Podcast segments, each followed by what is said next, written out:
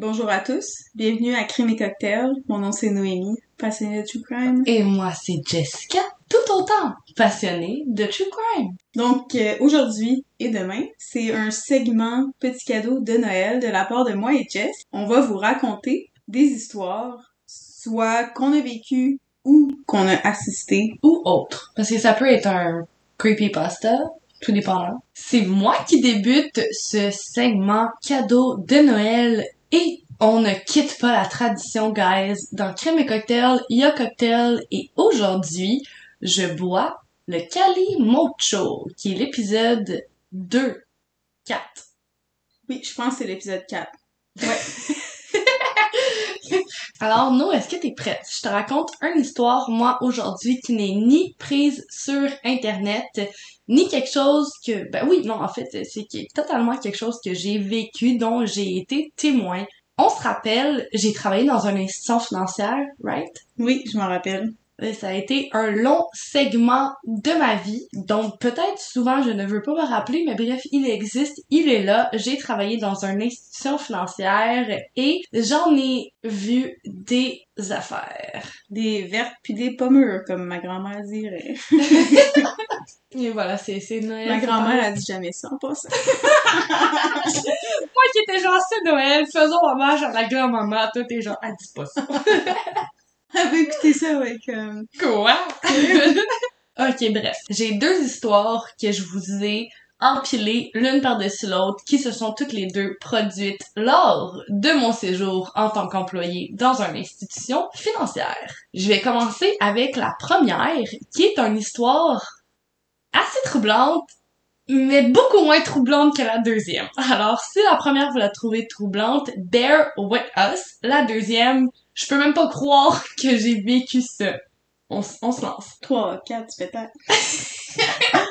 ok, cheers to that. je te ramène tout au début de la COVID, en mars 2020. Des bons souvenirs. On se rappelle, étant donné que on avait plusieurs entreprises qui étaient fermées, plusieurs endroits qui étaient fermés parce qu'ils étaient jugés non essentiels, les institutions financières, elles, étaient jugées essentielles.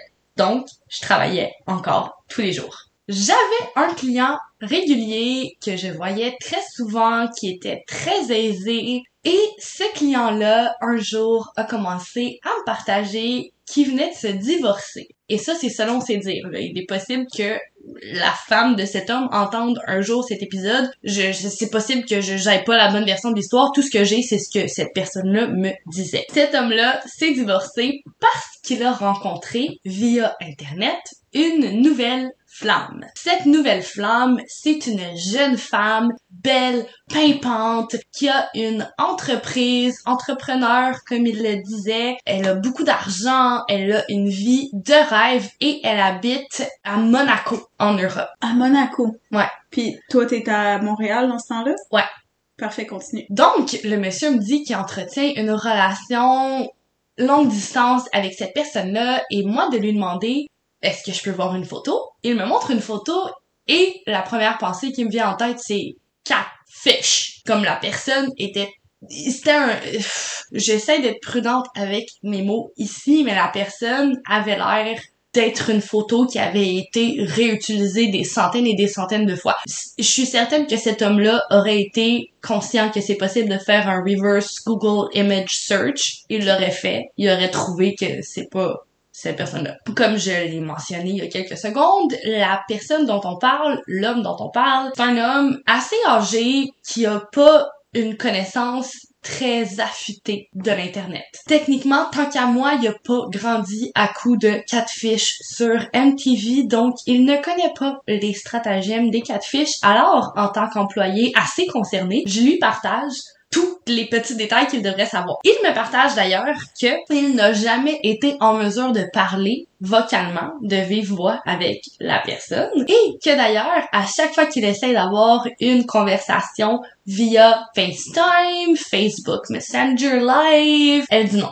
On s'entend, on est en 2020, on venait de découvrir, mais en tout cas pour la plupart des personnes qui n'étaient pas au courant, venaient de découvrir que Zoom, Teams, toutes ces affaires-là existaient pour se parler digitalement. La personne habitant à Monaco qui avait, soit dit en passant, je sais pas si je l'ai mentionné, à peu près 28 ans, avait aucune raison de pas être au courant de toutes ces manières de garder le contact digitalement. Surtout pendant la période COVID, qui avait littéralement juste ça à faire, d'être en contact par les réseaux sociaux. Voilà. Puis on se le rappelle, on était en pleine période COVID. Chaque fois que le monsieur venait me voir, il y avait 10 pouces de plexiglas entre nous, puis il fallait faire un rapport au gouvernement du Québec à chaque fois qu'on avait une altercation.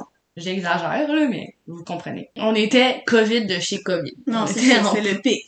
Ouais, ouais, ouais, littéralement. Puis on était encore à la période où il y avait même pas de vaccination, là. On avait encore super peur. On était géré par le, le fait qu'on connaissait absolument rien de ce virus-là.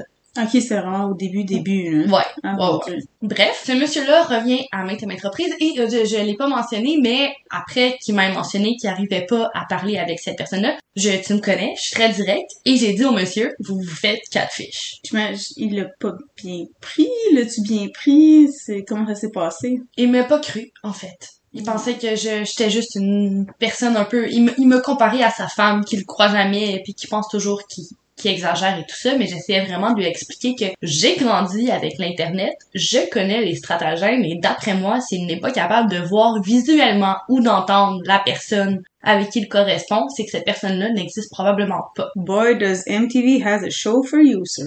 Euh, euh, voilà, voilà, exactement. Éventuellement, il vient me voir et il vient me voir pour une raison particulière et il veut que j'autorise un transfert de plusieurs milliers de dollars vers l'Europe. Je t'explique. Sa conjointe a vécu un accident très grave. Elle ne peut plus payer le loyer à cause qu'elle a reçu un gros paiement de son employeur, paiement qui est bloqué par le banquier et lui a réussi à parler au banquier. Le banquier lui a confirmé la problématique et lui a dit t'as juste besoin de nous virer ce montant, je t'envoie toutes les correspondances, tu m'envoies ça et par la suite on te rembourse et tout va bien. Il vient m'expliquer ça et je lui dis le banquier c'est probablement ta copine. oui, et.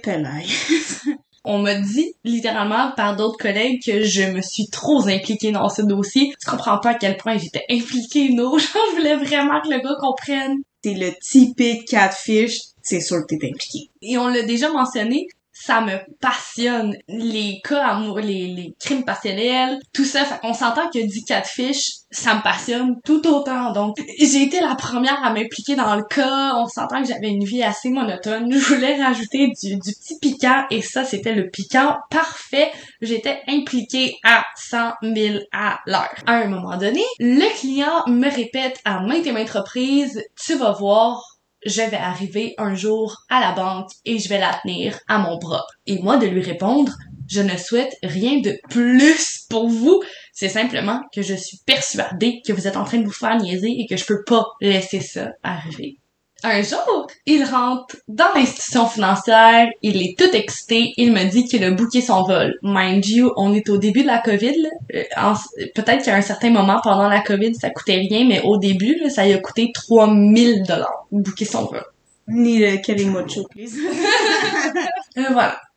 Ça lui a coûté 3000 dollars de booker son vol. Et il me dit, je m'en vais en Europe, je m'en vais chercher ma copine, et quand on va arriver là-bas, on va se prendre une petite chambre d'hôtel, on va passer quelques jours en Europe, et je vais la ramener à la maison, et tu vas voir, je vais te la ramener. Encore une fois, je répète au monsieur que c'est tout ce que je désire pour lui, que tout ce que je veux, c'est que j'aille tort, dans le fond. Je veux vraiment me tromper, mais j'ai de forts doutes que je ne me trompe pas. Il me dit tout simplement, à la prochaine, la prochaine fois qu'on se revoit, j'ai mon européenne au bras. La COVID continue, le train-train quotidien continue et je n'avais pas de suivi avec ce client-là. C'était juste un client qui venait souvent. J'avais pas de, il était pas dans mon pipeline, si on peut dire comme ça. J'avais pas besoin de le rappeler. Il y avait pas de demande en suspens. Il y avait pas rien qui faisait en sorte que j'avais besoin de réentrer en contact avec ce client-là. Donc, de manière très horrible, il est sorti de mon esprit.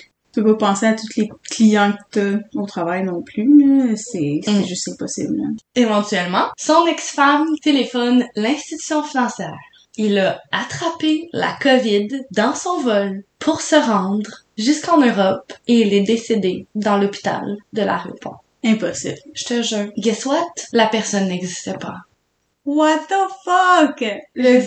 Le gars est décédé littéralement pour un catfish. C'est, est-ce qu'on a des, on a pas, what the fuck?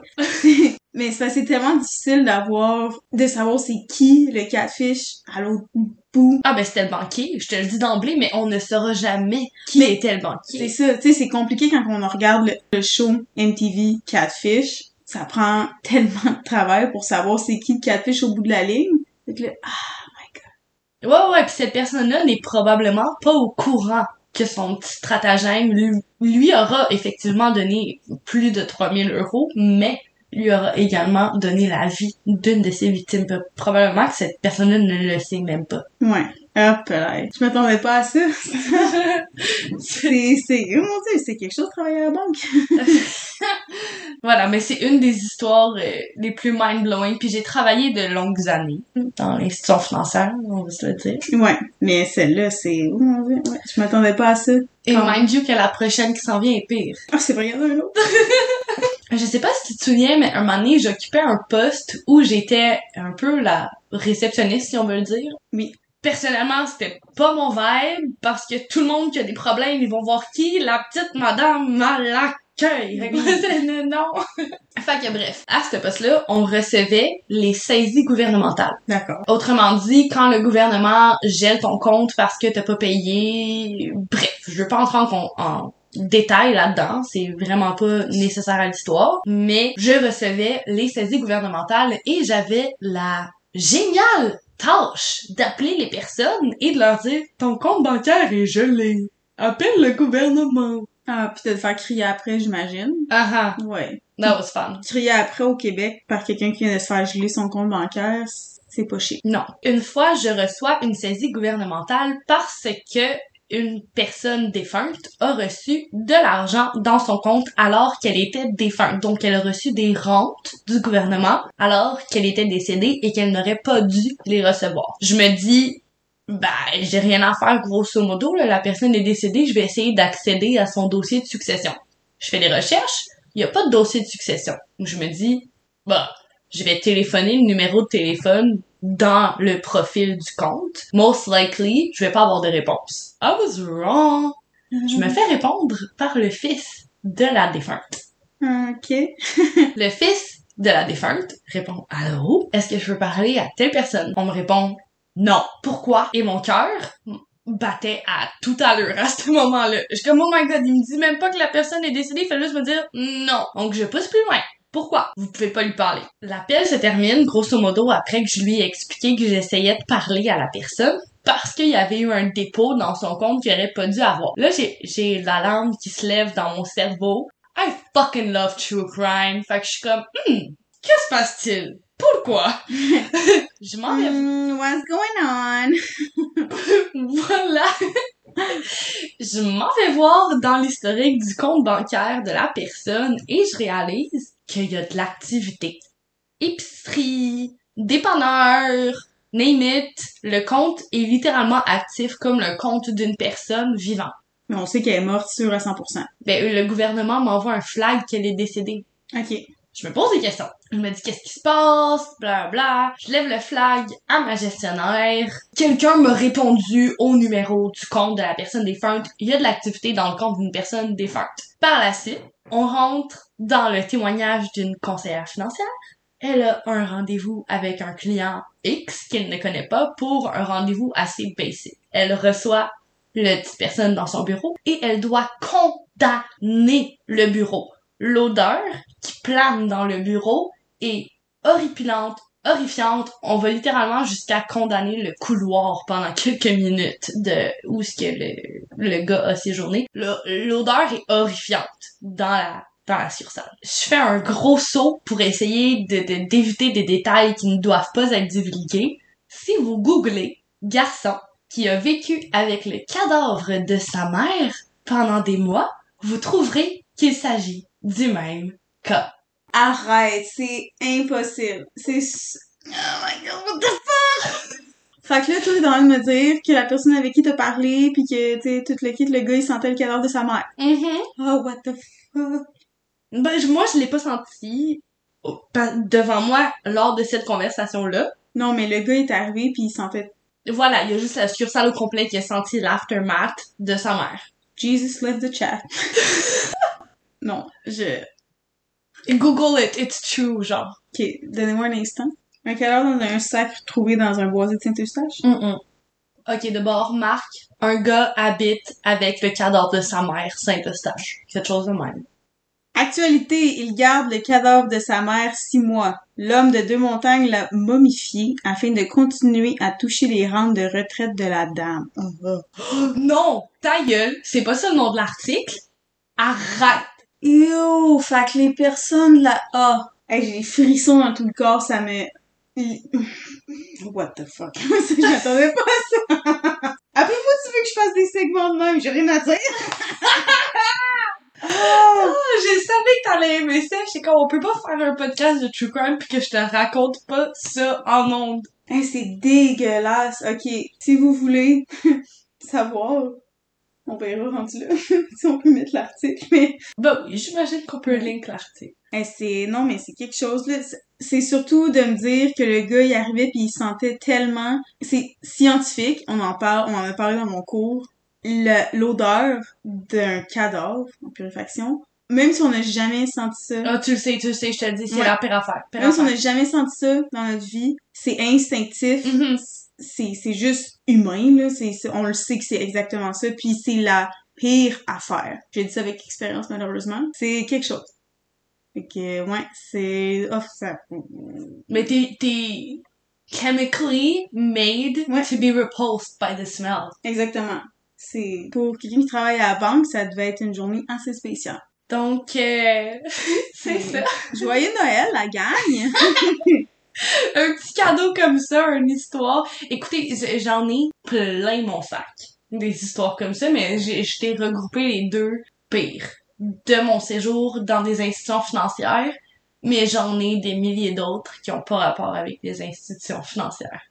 maman j'ai peur viens me chercher non mais honnêtement si vous aimez ça dites-le nous on va continuer d'en faire Littéralement, nous, ça nous prend rien. Un petit segment après avoir filmé notre podcast, on se parle. Ça se fait très bien. oui après les euh, les drinks voilà. En étant un peu plus tipsy, en se racontant une histoire, ça se fait très bien. Ouais. Bref, on se retrouve Demain, demain. Joyeux Noël d'avance, hey, joyeuse veille de Noël aussi. Oh my god, on passe ça le 24. Hey, c'est Noël! Merry Christmas! Je veux juste dire que mon album de Noël préféré, c'est celui de Michael Bublé.